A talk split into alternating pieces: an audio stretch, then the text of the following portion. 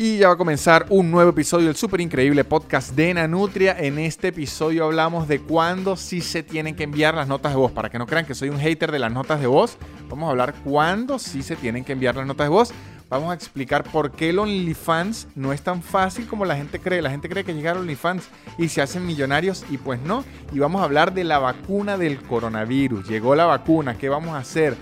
¿Qué cosas trae? ¿De dónde viene? ¿Quién nos las trajo? Fue Dios fue Elon Musk, fue Putin en la vacuna rusa, lo averiguaremos en este episodio. Y también les quiero decir que en patreon.com slash nanutria tienen un extra del podcast todas las semanas, contenido exclusivo, tienen links, tienen recomendaciones, tienen todos los lunes preguntas y respuestas, ahí hablamos, nos vamos actualizando. Y además dos shows en vivo al mes que pueden disfrutarlo por, por Zoom y si no lo disfrutaron por Zoom, pueden verlo que ahí queda grabado dos shows en vivo al mes. También pueden seguir a nuestros patrocinantes, que son los que hacen que este podcast exista y triunfe. Arroba casubo.com, los mejores artículos de cuero de lujo italiano y tapabocas increíbles. Arroba casubo.com, arroba conexiones podcast, el mejor podcast de tecnología, emprendimiento y Silicon Valley. Y arroba Gaby Ross Makeup, los mejores accesorios, utensilios de maquillaje cursos y tips online, arroba Gaby Ross Makeup. Esto arranca ya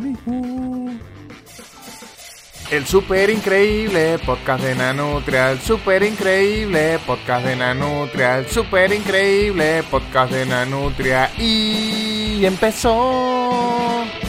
Y bienvenidos a todos a un nuevo episodio del super increíble podcast de Nanutria, muchachos. Este es el episodio número 99 que para las personas que han seguido mucho el podcast, los nanobelievers, los nanolivers, saben que en realidad es el podcast número 100 porque yo soy un ingeniero en sistemas de mente que arranca las cosas con base cero. O sea, el primer episodio de este podcast fue el episodio 0, no el 1.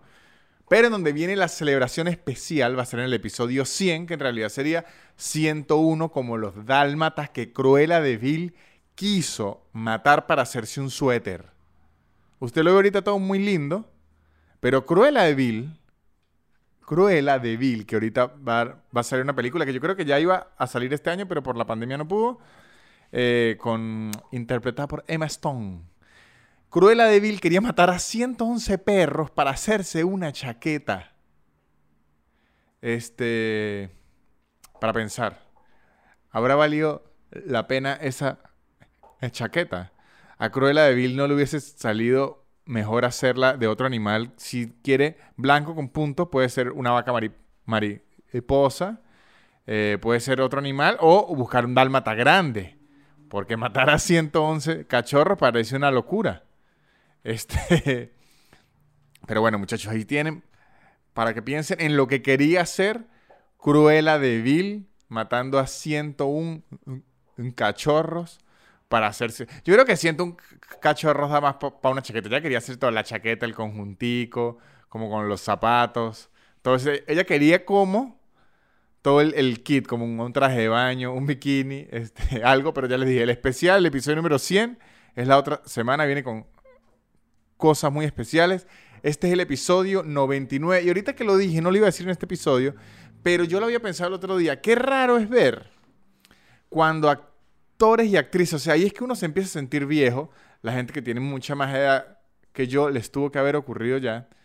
Cuando uno ve actores o actrices como Emma Stone, que yo crecí con Emma Stone de actriz y la vi desde niña, la vi interpretando papeles de niña, ahora hace papeles de adulta y hasta de mamá, como Cruella de Vil, que es como unas señora, y yo digo, coño, o sea que yo ya soy un señor que sí. Entonces, qué bolas que estamos viejos. Me imagino los que vieron a Harrison Ford joven haciendo Han Solo Indiana Jones, que ahorita ven a Harrison Ford, que aunque sigue siendo un buen actor, ya parece que tuviese la cara derretida de lo viejo. Y ellos también dicen, claro, yo estoy igual de anciano que Harrison Ford y probablemente me veo hasta peor porque él es un actor de Hollywood y yo no. Bueno, aunque que no sé qué es peor. Ver a uno un actor de Hollywood con el que uno creció en la mierda para uno sentirse en la mierda, o ver un actor de Hollywood con el que uno creció increíblemente inmaculado y que uno diga, mierda, este bicho sí se mantuvo y yo doy es asco, que si cuando uno ve las fotos de Jennifer López, que, tiene que si 50 años y está increíblemente bien, o Lenny Kravitz, ¿qué edad tiene Lenny Kravitz? Lenny Kravitz tiene que si 56 años, Lenny Kravitz edad. ¿Qué edad tiene Lenny Kravitz? Nació 56 años tiene Lenny Kravitz y parece un chamito de 24, está increíblemente divino. Y uno dice, bueno, pues yo, no estoy así ni a mis 31, ni voy a estarlo, ni que me fuerce, que bolas que Stitch tiene 56 años. Y qué bolas que la hija de Lenny Kravitz está divina y toda esa familia está increíblemente divina. Y Zoe Kravitz, la hija de Lenny Kravitz, que es preciosa, está de novia con Jason Momoa, Aquaman, que está precioso. O sea que usted ve en una cena navideña o en acción de gracias en una misma mesa a Lenny Kravitz, que está divino y precioso con sus 56 años, a Zoe Kravitz, que es preciosísima, y a Jason Momoa en la misma mesa. Que yo debo decir que aunque no soy gay, por ahora, por ahora no soy gay, no sabemos en, en, unos años. A mí no me gustaba el sushi hace años, ahorita no es que me fascine, pero lo puedo comer, no me disgusta. Ahorita no me gustan los hombres, no sabemos si en unos años no es que me fascinen, pero me pueda comer a uno. No se sabe, muchachos, las vueltas que da la vida. Yo no sabía que iba a vivir en Argentina hace cuatro años y, y mírenme aquí, feliz en Argentina. Yo ahorita creo que no me voy a eh, coger a, ningún tipo. Yo no sé si en cuatro años yo estoy de la mano con el señor Lenny Kravitz, pero lo que iba, si yo fuese gay, si alguna vez fuese eh, gay, yo preferiría un sugar daddy, porque a mí obviamente me gustaría salir es con señores. Yo si soy gay, yo no voy a andar con niñitos de miedo. Yo quiero un hombre maduro. Yo, yo quiero que mis daddy se cumplan al pie de la letra. Yo no voy a andar con ningún jovencito de 30 años. No, no, no, no. Yo quiero un, tipo. Un tipazo. Pero, este, a lo que iba, yo prefiero andar con un señor estilo Lenny Kravitz que con un señor estilo Gianluca Bacci. Que yo entiendo, entiendo que a mucha gente le puede gustar Gianluca Bacci tal, pero todo ese estilo de, o sea, el señor Pavo lo prefiero estilo Gianluca Bacci. Ojo, Jason Momoa tiene 41 años, puedo recargar mi, mis instintos su daddy, pero todo ese, ese europeo mayamero, fiestero que baile y todo eso, no, no me gusta. Si yo soy gay, quiero un sugar daddy que me represente. Tipo que me jale así duro, así de la mano y que, véngase, porque yo, ay, Dios mío, sí, ya voy. Eso es lo que quisiera yo, pero ahora sí, de lo que íbamos a hablar en el episodio de hoy, antes de contarle mis planes si entro próximamente a la homosexualidad, porque uno nunca sabe. Le iba a decir, miren, en el episodio anterior, en el episodio 98 del Super Increíble Podcast, yo hablé muy duro de las notas de voz, o sea, le ataqué mucho a las notas de voz, porque cuando una nota de voz tiene más de dos minutos, eso debería ser un podcast, eso debería contar como un episodio de un podcast, y que es difícil porque uno se pierde en la cantidad de minutos, y yo casi intenté decir o quería decir que las notas de voz nunca, no son, nunca son necesarias, pero ahora me arrepiento. Si hay momentos en los que es mejor una nota de voz que un texto. Hay muchos momentos en donde es mejor una nota de voz que un mensaje de texto. Les voy a explicar uno de esos momentos. Cuando usted está dando una dirección que no es una dirección, por lo menos, cuando usted está dando una dirección, estilo en Argentina, que usted dice, por lo menos dice, Corrientes al 3000. Usted anota Google Maps. Corrientes al 3000 y va a llegar o sabe que es en la avenida Corrientes al número 3000. Entonces usted agarra la avenida Corrientes y lee, ¿en qué estamos? 2800, ok, es 200 metros más hacia allá. Si es así, es mejor escrito. Pero si usted va a dar una dirección estilo Venezuela, que las calles no están tan numeradas, si no es todo por referencia, si es mejor por nota de voz, porque si la persona está manejando, pone la nota de voz y se va guiando. O sea, por lo menos si decir que, mire, por Bellomonte, sabe, va a pasar el, elevado de... Para entrar a las Mercedes, ahí cruza a la derecha en la Río de Janeiro. Luego le da, le da, le da Farmató un, un, poquito más adelante a la izquierda. Ahí va a pasar un restaurante chino, va a pasar otro restaurante chino. Luego ahí sube, sube, sube, hay un árbol. Eso es mejor en nota de voz porque si no leyendo un árbol, ¿dónde, dónde, dónde? Y el momento en donde es más preciso una nota de voz Y considero yo, porque me tocó en estos días enviarla, y eh, dije, claro, voy así en el podcast porque yo, aunque odio enviar una nota de voz, ese momento es muy necesario. Cuando usted va a enviar un mensaje que no quiere que se malinterprete, porque el problema de enviar un mensaje con un texto es que la gente lo va a leer como le da la gana, o sea, como lo quiere interpretar, como es su estado de ánimo. O sea, así usted le mande millones de emojis, ya va a decir estos emojis son para burlarse. Entonces, cuando usted quiere enviar un mensaje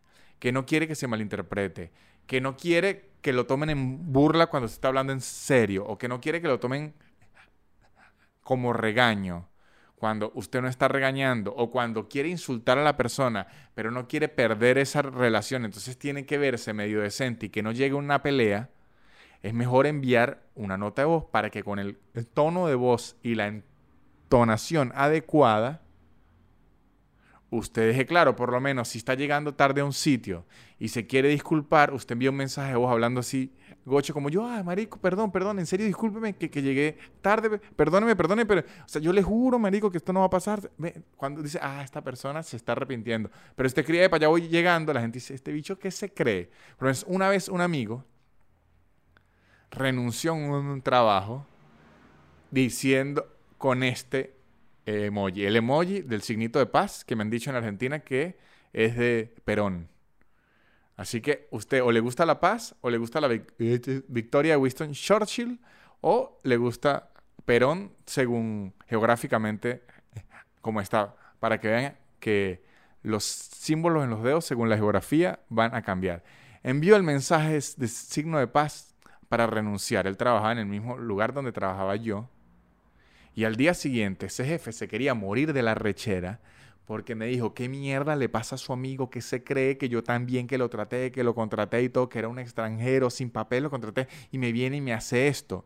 Yo cuando leo ese mensaje le digo, marico, usted se volvió loco. ¿Cómo mierda le va a enviar esto? Porque esto, el dueño de la empresa y yo lo leímos como el, la manito de la paz la leímos como peace out, nos vimos, se jodió, hablamos.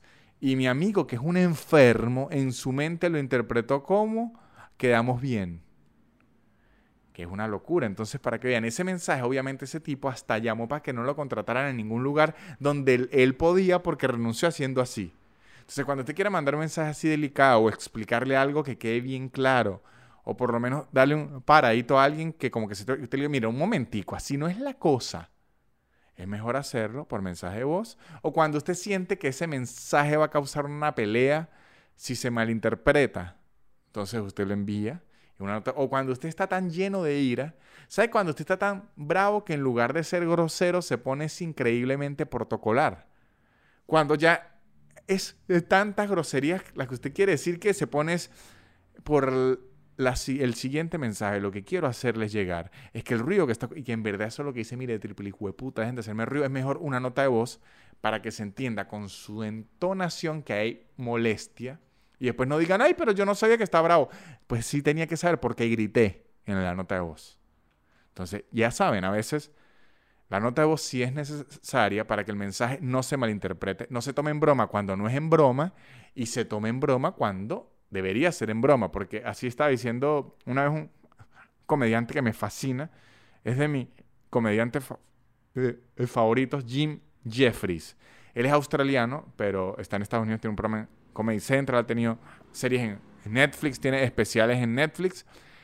Él dice que una vez una rutina sobre violación, obviamente eran chistes y no era apología a la violación. De hecho, ni sé qué rutina era, pero él está contando un chiste en, en sus chistes que eh, un crítico la agarró, la puso en un periódico y lo volvieron mierda. Y él dice, claro, si usted el 80% de las rutinas de cualquier comediante o inclusive los podcasts los escribe, lo que va a sonar es a pura locura. La entonación, el lugar en el que usted está, el bailecito que hace, el saber que uno es un comediante, es lo que al con, con un texto que algo es un chiste. Pero si usted escribe algo de lo que uno dice sin contexto, sin la entonación de burla, ni nada de eso, uno lo que es un maldito demente que parece Hitler hablando en un rally. Entonces, por eso, muchachos, a veces las notas de voz sí son necesarias. Otra cosa que quería hablar aquí, que lo he visto durante muchos meses y creo que es momento de aclararlo porque lo he analizado, lo he revisado y la gente lo subestima, es el OnlyFans, muchachos. Sé que hay muchos chistes, hasta de mi parte, he hecho hasta investigaciones que no son chistes, sino data real, sobre cómo mucha gente, hombres y mujeres, más que todo mujeres, pero hombres también, y más que todo pies, ahorita los pies se están vendiendo como pan caliente, se están vendiendo como pies calientes. Mucha gente se dice, necesito plata, voy a meterme en OnlyFans, necesito plata, voy a meterme en OnlyFans. Y eh, en estos días ya me ha ocurrido en diversas oportunidades. No sé si han visto, no sé si me siguen en Instagram o no, pero en Instagram a veces yo publico como que me hagan preguntas o me cuenten algo. De hecho digo, cuénteme algo y la gente me cuenta algo. Mucha gente, en su mayoría mujeres, por eso digo que en su mayoría son mujeres, no he visto la estadística de OnlyFans, pero probablemente sea así, me escriben que eh, abrieron su OnlyFans y no les va bien. Pero me lo he escrito muchas veces, muchas oportunidades. Yo dije, claro, ¿qué ocurre? Se está creando como un falso mito, una falsa creencia, que con abrirse un OnlyFans usted ya es millonario. Ay, no, mire, yo me pelo las tetas y ya soy millonaria. Y no, no es así. ¿Por qué? ¿Por qué? Se los explico el OnlyFans no es tan fácil, eso es un mito, porque primero, lo que tienen que saber es que lo que más hay en el Internet es pornografía. Eso es lo que más hay en el Internet. De hecho, existe la famosa regla 34, que es, si algo existe en el Internet, existe el porno de eso. Esa es la regla 34 del Internet. Entonces, cuando usted publica su contenido que para usted es como un boom porque dice yo nunca me he expuesto de esta forma ante el mundo, es primera vez que la gente lo va a ver, yo me voy a hacer 10 mil dólares al mes, no es así porque ya Internet está lleno de tetas. Entonces usted entra a competir contra todas las tetas del planeta, de todos los tamaños, todas las nacionalidades, todas las edades, razas y colores contra todo. O sea, en verdad, la gente que está en OnlyFans son creadores de, contenido, creadores de contenido igual que otro, igual que un podcast, igual que gente que hace sketches en Instagram, igual que gente que baila en TikTok, es lo mismo. La única diferencia es que es contenido para adultos, pero es contenido igual. Entonces, ¿qué ocurre? ¿En dónde viene los detalles aquí? ¿Qué es lo que más he visto? Que las personas que me escriben esto, o las que he visto con el problema, que se crearon un OnlyFans y no logran captar nada de atención, son personas que no quieren públicamente decir que tienen un OnlyFans. Porque les da vergüenza, no quiere que lo juzguen, mm, diversas razones, que está bien. Que está bien. Pero, ¿qué pasa? Si usted está publicando su contenido desnudo, y no hay forma de que las personas cercanas a usted lo vean, es mucho más difícil que encuentre a alguien interesado. ¿Por qué? Porque la ventaja que tiene el OnlyFans con respecto a cualquier otra pornografía en el Internet, que por eso hay mucho, porque diría, porque alguien pagaría por un OnlyFans, si yo puedo entrar a Pornhub o a Xvideos o a RepTube o hasta petardas.com este, y ver pornografía o puedo escribir tetas ricas en Google Image y ver pornografía. ¿Por qué en el OnlyFans alguien gastaría? Porque el OnlyFans es para cubrir fetiches, gustos, quesos y placeres más puntuales. Entonces, probablemente si alguien ya le tiene ganas de antes, y usted publica un contenido sexual o si alguien tiene curiosidad y usted publica un contenido sexual, diga, coño, vamos a ver qué tal aquí. A lo mejor ahí vengan sus clientes. Pero si usted va a competir de una vez en el mercado, digamos internacional, en la bolsa de las tetas, contra todo el mundo y va a esperar que alguien le llegue, es complicado, es muy difícil y tiene que buscar una forma de publicitarse o caer en algún tipo de sector en donde a alguien le interese. Les voy a dar un ejemplo. Alguien crea un podcast. Yo porque tuve la suerte que, porque hice sketches con Santo Robot, porque trabajé en el Mostacho, porque trabajé en el Chigure Polar, porque llevo 10 años haciendo stand-up, porque me he relacionado con buena gente, porque he tenido suerte y porque soy gracioso, cuando empecé a hacer el súper increíble podcast de la Nutria Voladora y sus amigos, ya tenía cierta audiencia, entonces no se me hizo tan difícil lograr captar una audiencia y, y llegar a un número, por así decirlo, 10.000 views. A veces tengo, yo más, yo tengo episodios con 100.000, sí tengo episodios, pero llegar un episodio al número de 10.000 views no se me es complicado por ahora. Espero que no lo siga haciendo y que en el futuro yo pueda seguir diciendo esto. Pero para alguien que no viene con mi background, es muy complicado llegar a la cifra de mil. De hecho, es que llegar a mil es difícil. Son mil personas. Imagínense, lo que pasa es que uno en el internet ya le perdió los views y se la pasa. Pero Luisito comunica, tiene 5 millones de views. Claro, pero Luisito comunica es como Messi, como Benzema, como Zidane. Ellos ya andan en otros números. Las personas más normales, ya llegar a mil es muchísimo. Imagínense, mil personas es mucha gente. Entonces, cuando alguien tiene un podcast y lo está arrancando y no tiene un background como lo pudiera tener yo u otras personas, usualmente a qué recurren? A que sus amigos lo compartan, sus conocidos, la gente que le interesa lo mismo que él, espera que les guste, que ellos lo recomienden, busca temas que estén así en boga, que si eh, las elecciones en los Estados Unidos, voy a hablar de las elecciones en los Estados Unidos, a ver si cuando alguien lo busca en YouTube, lo busca, o cuando alguien quiere hacerse TikToker, busca los retos que están de moda, los bailes que están de moda, a ver si en el algoritmo por ahí algo pega.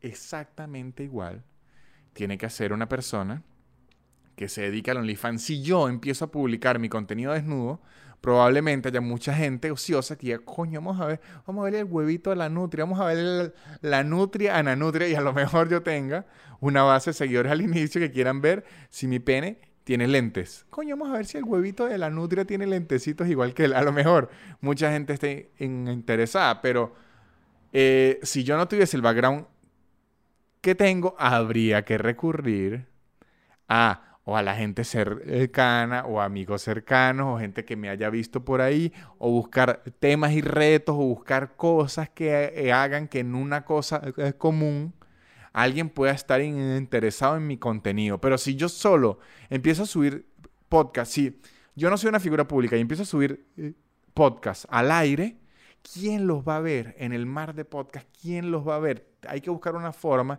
de hacerme relevante o para un grupo pequeño o para un grupo muy cercano o en el, tema algo, algo, tengo que buscar. Y eso es lo que he visto mucho que ocurre con el OnlyFans, que la gente cree inocentemente, listo, yo nunca he pelado las tetas, yo voy a pelar las tetas y me voy a hacer millonaria. Y cuando lo hacen es que, amiga, las tetas en internet es lo que sobran.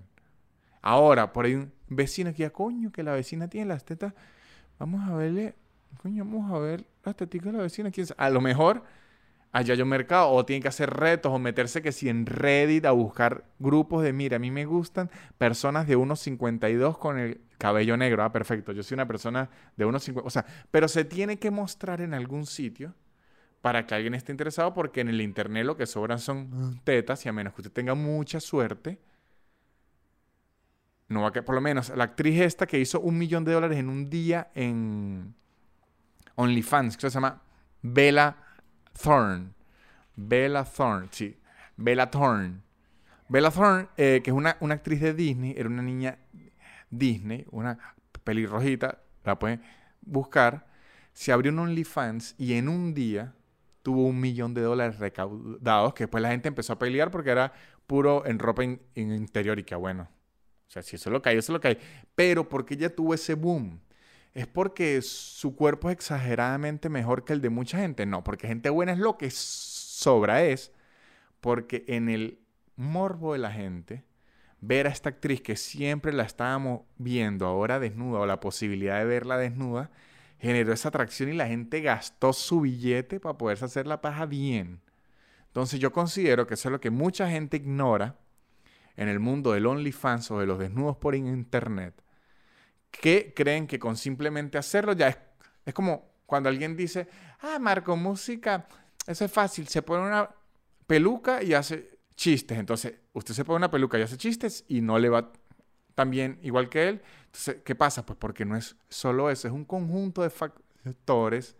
Entre, además se le suma la suerte, porque todos nosotros los que triunfamos en la media, además tenemos la suerte que en el momento indicado le caímos bien a cierta gente y esa gente nos siguió y nos recomendó. entonces eso ocurre con los desnudos, se convierten en generadores de contenido, pero para adultos. Entonces, ¿cuál es mi consejo?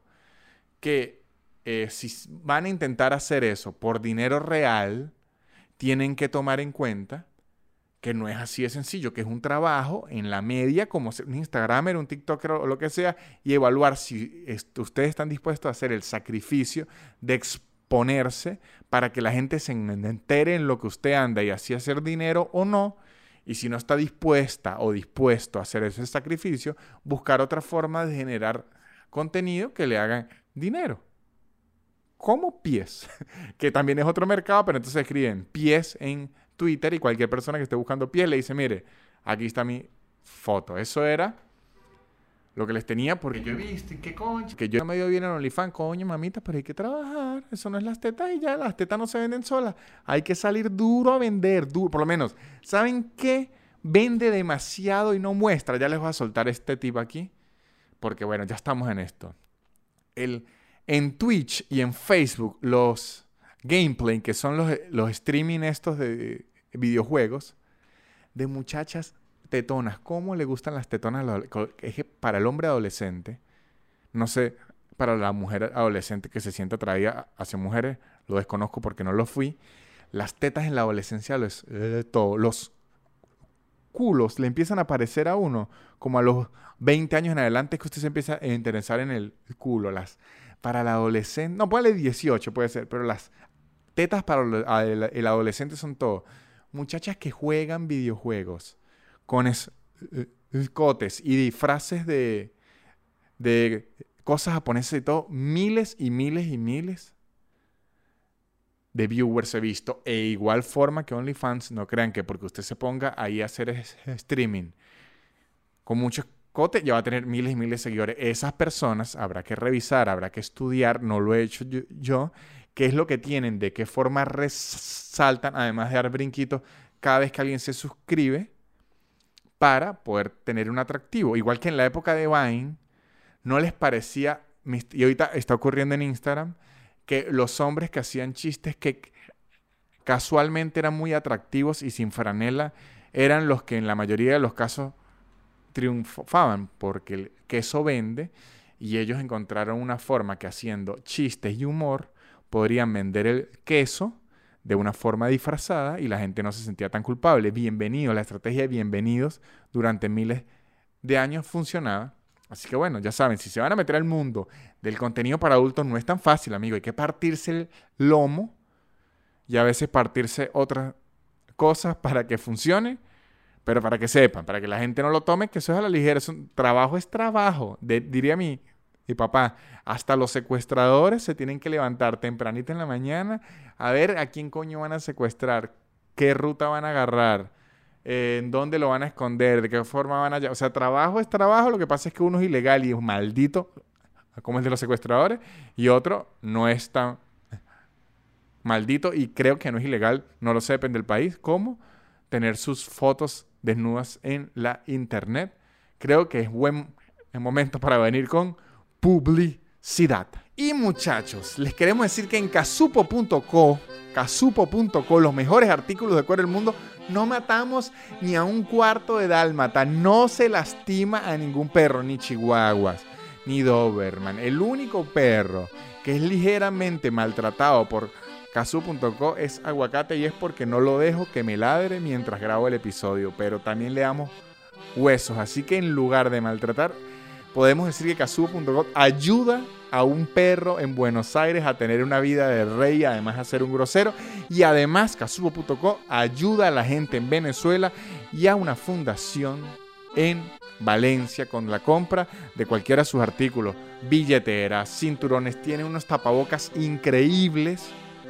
Con la compra de cada uno de sus productos ayudan a una fundación en Valencia, así que amigos, se ayudan ustedes a vestirse bien y ayudan a personas en Venezuela que lo necesitan. Y aguacate, por supuesto, y a mí. Me ayuda más. Casupo.co y Gaby Ross Makeup. Muchachos, Gaby Ross Makeup tiene los mejores accesorios de maquillaje que pueden conseguir en el mercado. Cada vez está sacando maquillaje. Uno, cosas que yo hasta ni sé qué son, porque ella siempre me dice, voy a sacar unos productos nuevos, que yo tengo que estudiar y asesorarme el maquillaje, que si una esponjita para echarse, y, que, esa esponja no sirve igual, y me dice, mi novia me dice, no, bruto, esa es otra, esa es otra cosa, y que un peinecito, una brochita, y yo que, pero eso no sirve, una brocha de la casa, y que no sea bruto. Esa brocha de la casa no sirve, sirve esta que vende Gaby Ross Makeup. Así que en Gaby Ross Makeup pueden tener los mejores accesorios de maquillaje, cursos y tips de maquillaje online en arroba Gaby Ross Makeup. Y si está bien, no, ahorita no quieren nada de cuero. Perfecto. A lo mejor en, diciembre lo querrán bien, pero ahorita no. Ahorita no están interesados en nada de maquillaje, ok. A lo mejor en el futuro sí, pero ahorita no. Sino están interesados en el mundo de la tecnología, en el mundo de Silicon Valley, en el mundo del emprendimiento. Entonces, Conexiones Podcast, arroba Conexiones Podcast, es un podcast en donde su host, Hugo Castellano, entrevista personas que han triunfado en el ámbito tecnológico en las mejores empresas del mundo para que con sus experiencias nos den consejos, ideas y nos motiven a seguir emprendiendo y trabajando en la tecnología. Arroba Conexiones Podcast. Ajá, muchachos, muchachos, muchachos, muchachos. Ahora vamos a hablar de un, un tema que vi que hoy estaba en boom. Esta semana y estos días va a estar en boom este tema. No son las elecciones de los Estados Unidos en Norteamérica. No, no son que se aseguran a estar en boom. Que uno dice, qué loco que hasta en los Estados Unidos se tarde que si cinco días en ver quién es el precio. Esa mierda ya debería ser instantáneo. O sea, instantáneo no, sino el mismo día, porque la zozobra, ese peo, los mercados suben, los mercados bajan, es como una locura y siempre no, es que unos estados decidieron los, votos por mail contarlos al final y que, ajá, ¿y por qué? Simplemente no pueden llegar y decirle, mire, es más fácil, más rápido, causa menos incertidumbre y, desastre que los cuenten antes. ¿Alguien no puede decir eso? No sé mucho porque desconozco mucho la legislación de Estados Unidos y que son estados federales y además yo vengo de una dictadura donde prácticamente se me olvidó cómo funciona un país con, un, con las... ¿Cómo se llama? Con, la, con los poderes separados. Prácticamente no sé cómo funciona eso. Es que, ¿y por qué Trump no se robó las elecciones? Es lo que pienso yo. No, la noticia que está en boom es que Pfizer anunció esta semana, Pfizer y una, eh, y una se, me olvidó el nombre, ya se los voy a dar, de la empresa alemana. Son dos. Pfizer y Biotech. Biotech. BioNTech. Esas son, muchachos. Pfizer y BioNTech son las compañías aliadas. Pfizer es la de las pastillas, la del Viagra específicamente. Pfizer, la del Viagra, y BioNTech, que es una farmacéutica o farmacéutica, farmacéutica alemana, anunciaron que su vacuna, la vacuna para el coronavirus, ya tiene un 90% de efectividad. La vacuna de Pfizer y BioNTech ya es eficaz en un 90%, está en las últimas pruebas y luego plantean homologarla con la OMS y el planeta para empezar a repartirla, a venderla, a regalar, no sé cómo va a ser ese peo, pero eso va a ser otro peo. Entonces, que, ¿cómo nos vamos a vacunar? Seguro es que si por número de documento de identidad, por orden de tamaño, eso va a ser un peo. Y entonces la gente que no se quiera vacunar, los antivacunas, de verdad eso va a ser un rollo que nos enfrentaremos después, pero por lo menos ahora se dice que para finales de este año se puede tener la vacuna de Pfizer y de BioNTech. Por ahí está la vacuna rusa, Sputnik, no sé qué, que por ahí que ya también estaba lista, pero yo supongo que apenas Pfizer y BioNTech saquen su vacuna, aunque ellos tienen la patente, empiezan ya a salir genéricos y vacunas de otro lado, eso estoy seguro que va a ocurrir. ¿Qué información tengo con esto? que primero, qué loco cómo funciona el mundo y la economía que apenas Pfizer y BioNTech anunciaron esto, las acciones de Zoom que venían Zoom, la aplicación de videollamada, que venían en picada hacia arriba, que no habían frenado, que yo hasta estaba jodiendo que Zoom era el que había hecho el coronavirus para subir acciones. Las acciones bajaron en 15% de una apenas se anunció esto. Me imagino porque la gente dijo, para allá va, esto de las videollamadas ya va a bajar. Y las empresas que ya estaban eh, como organizando toda su funcionabilidad alrededor de las videollamadas, dijo, ok, ya va, podemos frenar la inversión porque si esta vacuna llega en diciembre, probablemente en el 2021 ya se, eh, se retome el, trabajo día a día más rápido. No quiere decir que Zoom se vino abajo, no quiere decir que no vuelvan a subir. Lo que quiero decir es que, que loco que con solo la noticia esta ya la gente dice que para abajo, ya va. Que vamos a esperar qué va a ocurrir. ¿Qué otra información le tengo con lo de la vacuna? Yo cada vez vi esto de la vacuna y como que en mi mente yo sabía cómo funcionaba una vacuna, pero no recordaba si lo sabía porque me lo dijo un profesional, porque lo aprendí en el colegio, porque lo leí en la calle, porque lo leí en un hilo de Twitter. No sabía muy bien de qué forma es que yo entendía el funcionamiento de una vacuna. Así que decidí, muchachos, leerlo, investigarlo, para, aunque yo sé en teoría cómo funciona una vacuna, porque en práctica, en verdad no sé, en práctica magia, no, que me meten el virus y, mi cuerpo le dice, sa, virus, ya no va a estar aquí. Y después el virus no entra porque le cerramos la puerta, le ponemos la clave, que no sé. Eso es que funciona en práctica en mi mente, pero decir, ¿sabe qué? Vamos a leer aquí al aire, que este programa era caracterizado por la desinformación. Vamos a dar un poco de, marco teórico al funcionamiento de la vacunas para entender qué coño es lo que ahorita nos van a venir a inyectar, que probablemente sea obligatorio. Y mucha gente dirá, pero ¿por qué es obligatorio y se coartan mis libertades? Porque las libertades de una persona viviendo en sociedad se limitan hasta donde afecta las libertades de los demás. Y si usted tiene un virus que usted no puede controlar y va a esparcir por el mundo y va a hacer que las naciones se vuelvan a encerrar durante ocho meses, pues papi, obligatorio va a ser. Y se quejarán, sí se quejarán, pero esa vacuna va con queja y todo va. ¿De qué forma funciona la vacuna? Mire, lo voy a leer aquí textualmente y luego analizamos lo que estoy leyendo aquí. En realidad, lo que hacen las vacunas es engañar al organismo y concretamente al sistema inmunológico, haciéndole pensar que está siendo atacado por un agente infeccioso y obligándolo a defenderse. O sea, es mentira. Es que, epa, ajá, vino aquí, vino allá, no, no, vino. Es como que el impostor está jugando Among Us. La vacuna juega Among Us con nuestro cuerpo y le dice, mire, entre esas 10 personas que entraron hay un impostor, tiene que averiguar cuál. Y el cuerpo empieza, el azul está raro. Ese azul está raro, yo no lo veo haciendo las tareas, no está entrando al hígado. Lo vi en el hígado y no hizo nada. Lo vi en los riñones y los riñones entró a joder. Yo lo estoy viendo, está, está saboteando hay que sacarlo y después lo saque y le dice, él, ese no era el impostor, el impostor es otro. Y ahí es donde está el 10% que ha fracasado en la vacuna. El 10% que ha fracasado en la vacuna de Pfizer y BioNTech es eh, que acusan el impostor al, que no era. Miren, el microorganismo inoculado con la vacuna está muerto o muy debilitado por lo que no reviste ningún peligro para el niño, hombre, adolescente mujer o lo que sea, pero es suficiente para que su sistema inmune reaccione generando anticuerpos contra él y con ellos adquiriendo una memoria inmunitaria que le permitirá reconocer que este microorganismo concreto y eh, este microorganismo concreto y eliminarlo, ¿ok? Funciona como le cuentan a uno que funciona o lo aprendí yo, yo no sé dónde lo aprendí esto, que si jugando en la calle fútbol y que mire, sabe que, dele aquí, sabe que la vacuna funciona es que le meten un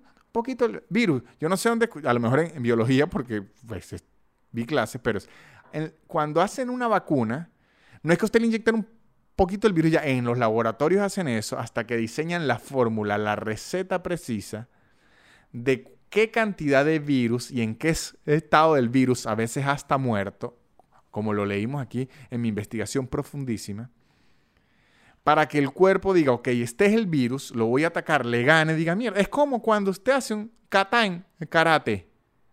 Cuando usted hace, o pulir en, encerar, él hace los métodos que tiene que hacer, es pulir y encerar. La vacuna es el señor Miyagi que nos enseña a pulir y encerar nuestro sistema inmunológico.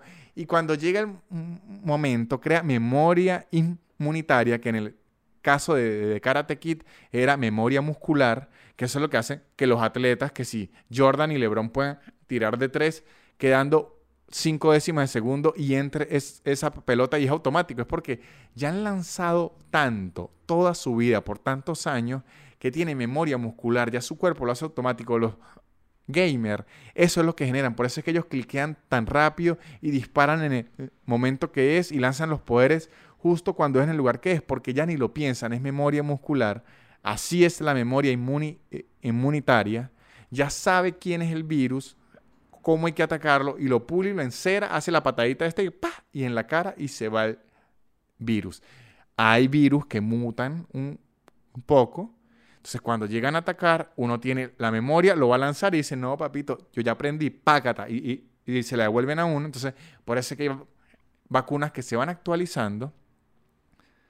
Porque si la de la gripe, que es una vacuna anual porque la cepa del virus va mutando, se va transformando y hay que tratarla de forma distinta. Por lo menos, ahorita, ¿qué va a ocurrir? Que esto es algo horrible.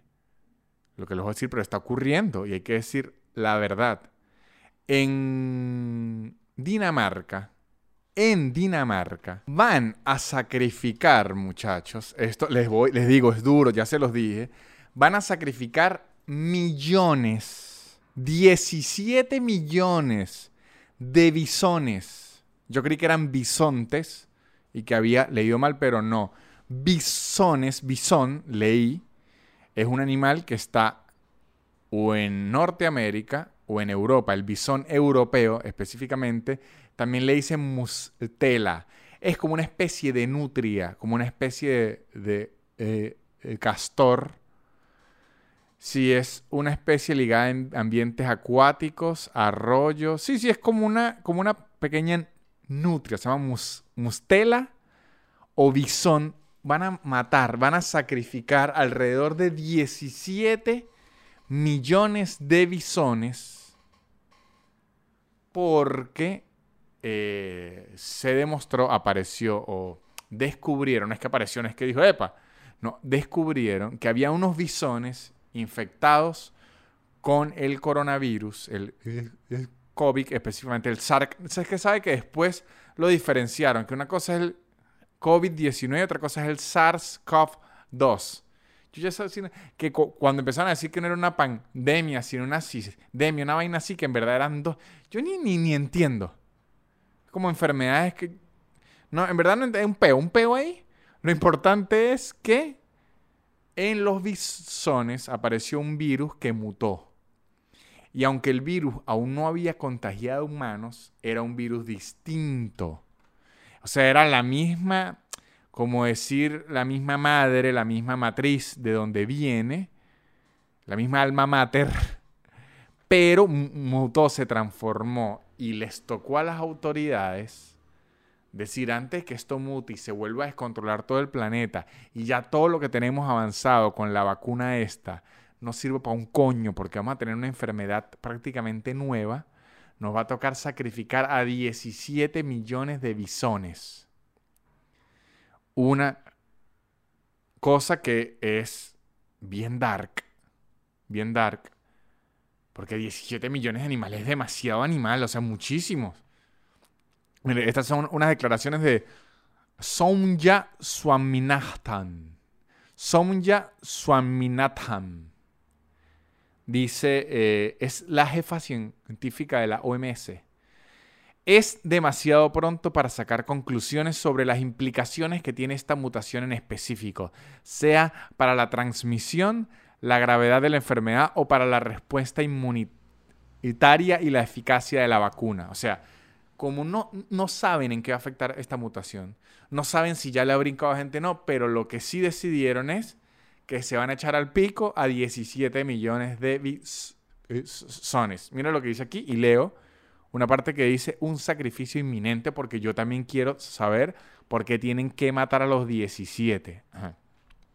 El gobierno, a los 17 millones. El gobierno de Dinamarca anunció que sacrificará a todos los bisones de granjas tradicionales en donde ha sido detectado el contagio. Ah, o sea, si se esparció entre los bisones y en Dinamarca hay granjas de bisones, son unos 17 millones de individuos. ¿Ve? Uno piensa en, Dinamarca y piensa en gente rubia, gente bailando y tomando cerveza diciendo somos felices y en Latinoamérica sufren y uno no se da cuenta que tienen granjas de nutrias como nutrias europeas contagiándose el virus. Entonces dice, para prevenir la transmisión, hay que matar a los 17 millones de individuos para prevenir la transmisión a humanos del virus mutado, que según autoridades nacionales de salud podría ser más resistente a las vacunas. Pero aquí, si usted es un bisón, te dice, coño, pero podría ser, ni lo han demostrado, coño, pero antes de matar 17 millones de nosotros, no me lo podrían quitar el podría, sino que usted me dijera, ok, nos va a contagiar a todos, y ok, mátennos pero no me pueden quitar el podría. Dice, según informes de prensa, más de un cuarto de millón de daneses, un cuarto de millón son 250 mil, porque aquí vamos a aprender de matemáticas también, recibieron la instrucción de confinarse en la región del norte del país donde han sido infectados los mamíferos. Ah, sí ven. O sea, a 250 mil daneses le dijeron guárdense porque los bisones tienen un virus nuevo y no sabemos qué coño hacer, así que guárdense. Aquí voy a citar a el experto del Ministerio de Salud de Dinamarca. Cuando se crían animales en granjas, es muy importante que los trabajadores tengan protección de bioseguridad adecuada. Es un problema que vemos alrededor del mundo y hablamos mucho de esto. La conexión entre animales y humanos es una dinámica e incluso con pruebas nos ha tomado mucho tiempo detectar qué tan amplio el contagio entre los bisones y cuál es la transmisión. Aún no saben un coño, pero van a matar 17 millones de bisones. Y miren, esto a lo mejor jueguen en contra de mi pensamiento y jueguen en contra del pensamiento de muchos, pero yo sí creo que todo esto del coronavirus va a impulsar va a, yo creo que ya lo he dicho antes, va a darle fuerza y a darle un pie mayor a la comunidad de gente vegana y proteccionista de animal, porque ahora el argumento mucho más allá de lo que usted pueda pensar del animal, de lo que usted pueda pensar del ser humano, de lo que usted pueda pensar de si es carnívoro yo, eh, o no, el argumento biológico de los virus y todo este tipo de cosas, de contacto animal tan fuerte y tan cercano al humano, y todo eso, es un argumento muy fuerte que este año quedó indiscutible. Entonces, por lo menos, yo les digo algo, yo tengo fobia a los murciélagos. Yo, no sé si se llama murciélago, fobia, ¿cómo se llama la fobia a los murciélagos? Fobia a los murciélagos. ¿Qué nombre tiene?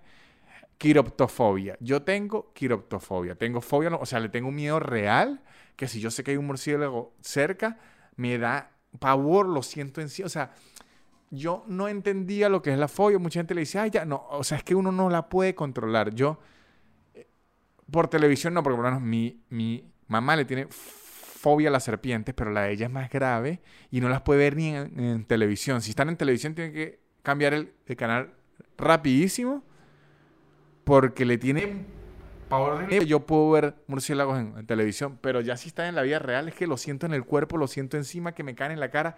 Es horrendo, horrendo, horrendo. Yo me acuerdo que de niño, de niño que uno es idiota, bueno, de adulto yo soy idiota también, pero de, niño lo era, agarré una culebrita de mentira y se la puse a mi mamá en el hombro y después la, vi llorar y palia y dije, ok, creo que esta no fue una buena idea, creo que eh, no es buen momento decirle que estamos en, qué locura. Y me sentí muy, muy mal por hacerle ese chistecito a mi mamá porque le tenía fobia.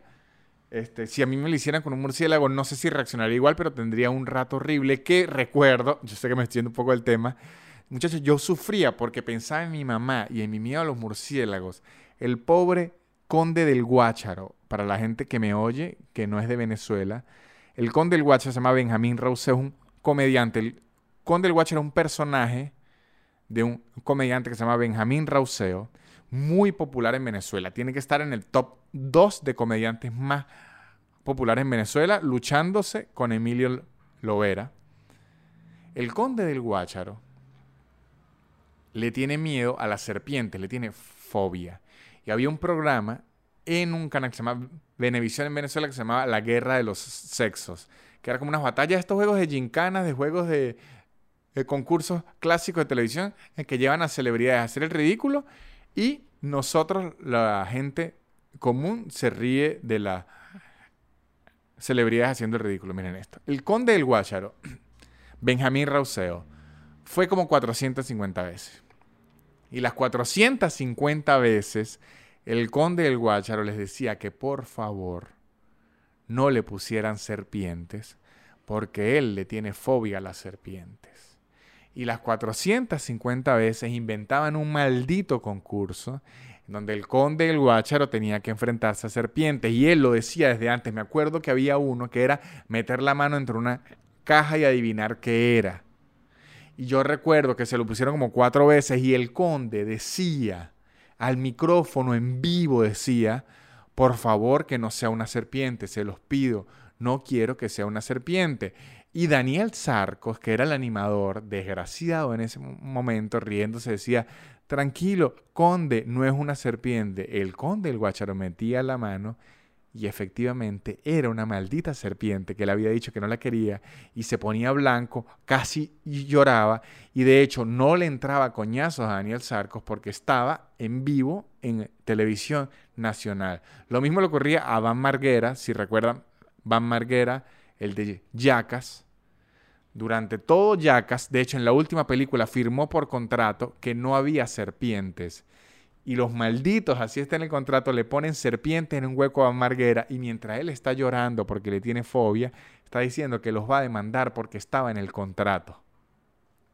Entonces, cuando uno le tiene una fobia a los murciélagos, uno lo controla. Inclusive yo, que teniéndole fobia y eso, me decían que se lo comen en sopa.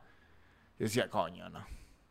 O sea, si usted, si me lo preguntaba antes, decía, bueno, que los maten. A mí no importa que maten a todos los murciélagos, que se lo coman en sopa en pique, pero yo no quiero el murciélago más. Ahorita que está con este peo, yo puedo decir, bueno, no se lo, coman, porque aunque los odio, entiendo el ecosistema que ayuda mucho, porque se comen muchos insectos. Además, se prestan para películas increíbles como Batman o Blade del cazavampiros.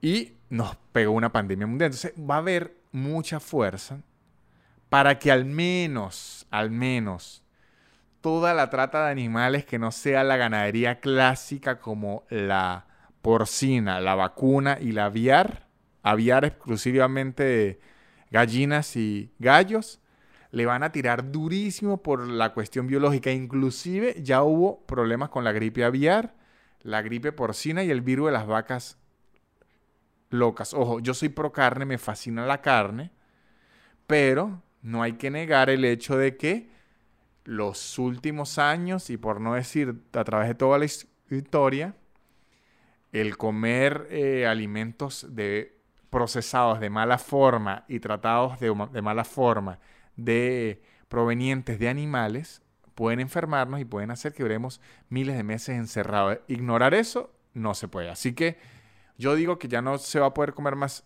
carne no, pero sigo que le van a dar durísimo a eso y creo que con el, con el pasar de los años eso se va a ir reduciendo más y más y más y más y más y más y más. Y yo por lo menos creo que a partir de aquí no creo que los bisones en Dinamarca los vuelvan a criar con la misma facilidad porque ya tuvieron que matar a 17 millones de bisones. Yo creo que para cualquier persona va a decir, ok, aquí ocurrió algo, se nos fue de las manos y creo que después de matar a 17 millones de bisones, eh, ya hay que empezar a, cambiar lo que vamos a criar. Este, eso es lo que les iba a decir. Cerramos tristes con la muerte de 17 millones de animales. Sí, muchachos, pero es lo que hay, es lo que tengo este año. Y lo que le voy a decir, en donde no hay tristeza, en donde lo que hay es alegría, hay chisme y hay risas en patreon.com slash nanutria, el Patreon del podcast, donde subo un episodio extra todas las semanas. Hacemos todas las semanas preguntas y respuestas. Voy subiendo links de recomendaciones y dos veces al mes hago shows online en horario para América y en horario para Europa. Y además los dejo ahí subidos para que los puedan ver y disfrutar. Unos shows muy divertidos. Y también les recuerdo que el episodio 100 viene con todo. Vayan preparando, suscribiéndose al canal si no se han suscrito. Vayan preparándose todos porque el episodio 100 viene con todo y tienen que apoyar a los patrocinantes de este podcast porque ellos me apoyan a mí. Arroba casupo.com, los mejores artículos de cuero que no es de bisón y no es de dálmata. Italiano el mundo cumplen los estatutos de higiene, no, no están tratando con cosas horrendas y unos tapabocas increíbles que no, eso no son de cuero 100%, casupo.co arroba Conexiones Podcast, el mejor podcast de tecnología y emprendimiento, y arroba Gaby Ross Makeup, los mejores artículos de maquillaje y accesorios de maquillaje. Esto ha sido todo por este episodio. Chao. Swill of the bill, y'all. La élite. Barrera. Yeah. Shit. Su, su, super increíble. Pop, pop, pop, pop, podcast super increíble. Pop, pop, pop, pop, podcast de. Es casi una hora llena de locura y un acento gocho que es una dulzura. El perro siempre jodiendo la grabación y él soltando pura desinformación. Su, su, su, su, super increíble. Pop, pop, pop, pop, podcast de super increíble. Pop, pop, pop, pop.